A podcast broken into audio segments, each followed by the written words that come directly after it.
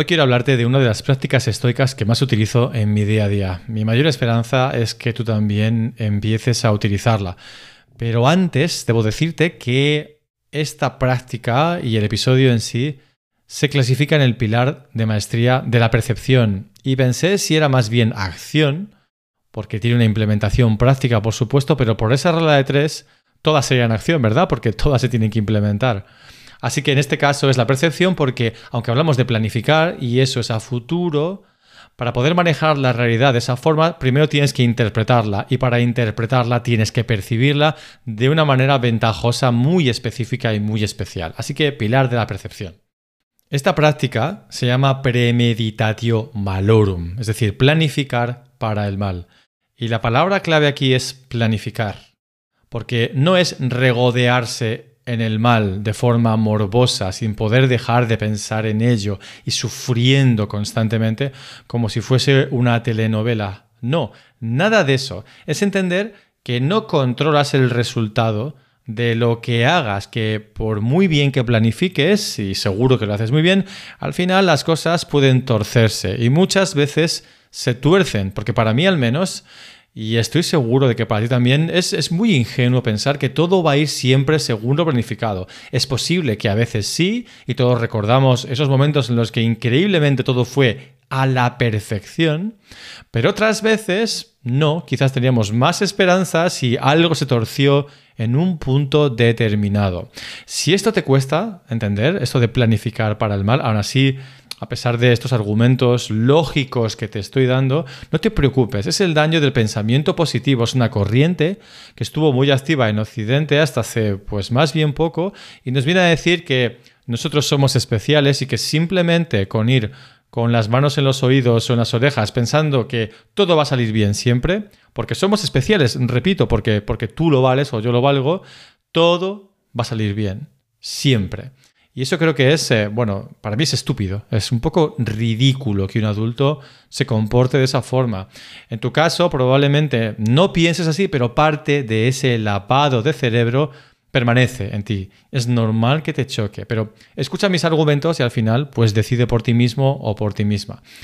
Al fin y al cabo es tener un plan B para todo. Emprendas lo que emprendas, es pensar, ok, ¿qué puede ir mal? Y tener una contramedida para cada una de esas situaciones. Y no tienes que listar las 655 que pueden ir mal, sino en base a sentido común y a experiencias anteriores, esto es importante, listar las 2, 3, 4 o 5 cosas que pueden torcerse y saber ¿Qué vas a hacer entonces? A eso me refiero con plan B. Y por cierto, esto no es nada nuevo. Los extintores son premeditatio malorum. ¿Cuál es el malorum? ¿Cuál es el mal que intentan, eh, pues eso, prevenir? Un riesgo de incendio, ¿no? Ese es el riesgo, un incendio. Bueno, pues aquí tienes un extintor por si sucede. Es planificar para el mal o no.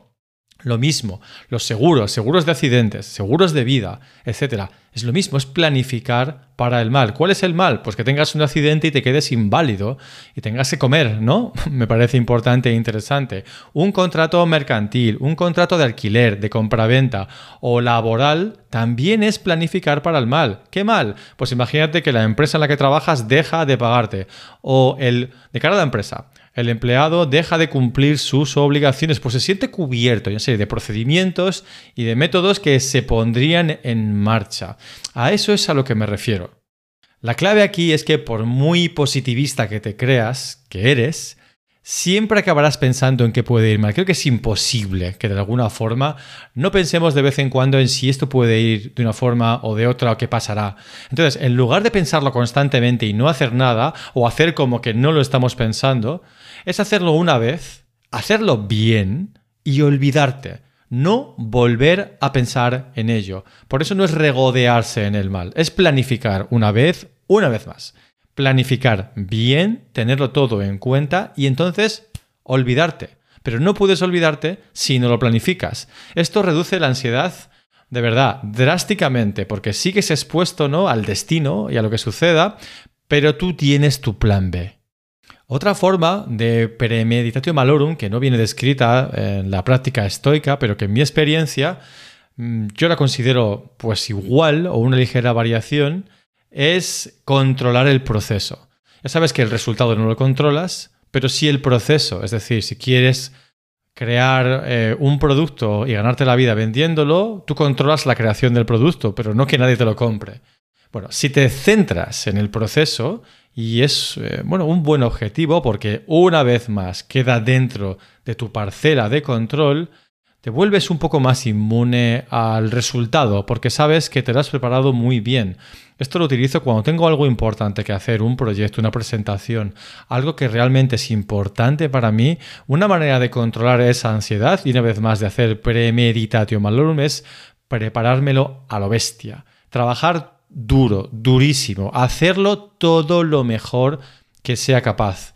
Y así pues tienes menos problemas cediendo el control. Sabes que a partir de aquí ya no controlas nada, pero eso sí, antes de la cesión del control has hecho todo lo que podías hacer.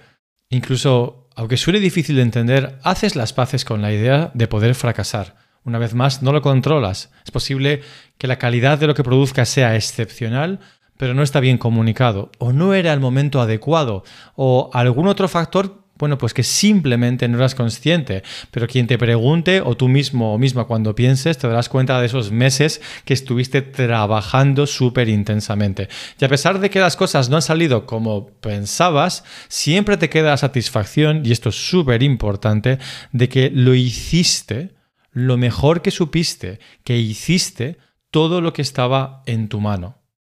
Así que a partir de ahora, ante cualquier acontecimiento importante, plan, proyecto, perspectiva, no te olvides, planifica para el mal.